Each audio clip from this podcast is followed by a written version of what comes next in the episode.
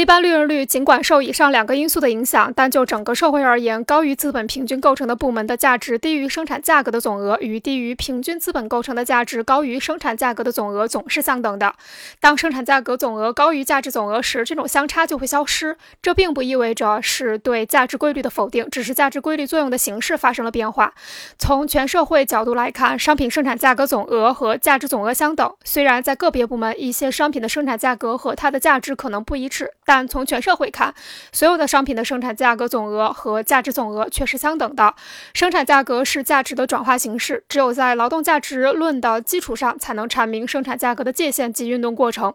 个别部门产品的生产价格可以高于或低于价值，其差额也就是平均利润同剩余价值的差额。但是，一些部门平均利润多于剩余价值的部分，正是另一些部门少的部分。因此，平均利润总额与剩余价值总额是相等的。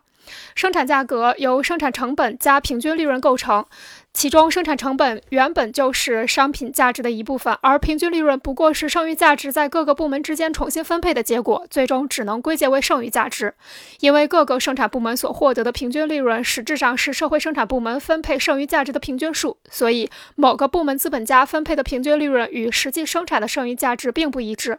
因此，从各个不同的生产部门来看，资本家得到的平均利润可能高于或低于与本部门工人所创造的剩余价值。资本所有者得到的平均利润与创造的剩余价值可能不一致，但从全社会来看，整个资本所有者得到的平均利润总额与全体劳动者创造的剩余价值总额相等。所以，一旦离开剩余价值理论，平均利润率的规律就从无，平均利润率的规律就无从谈起。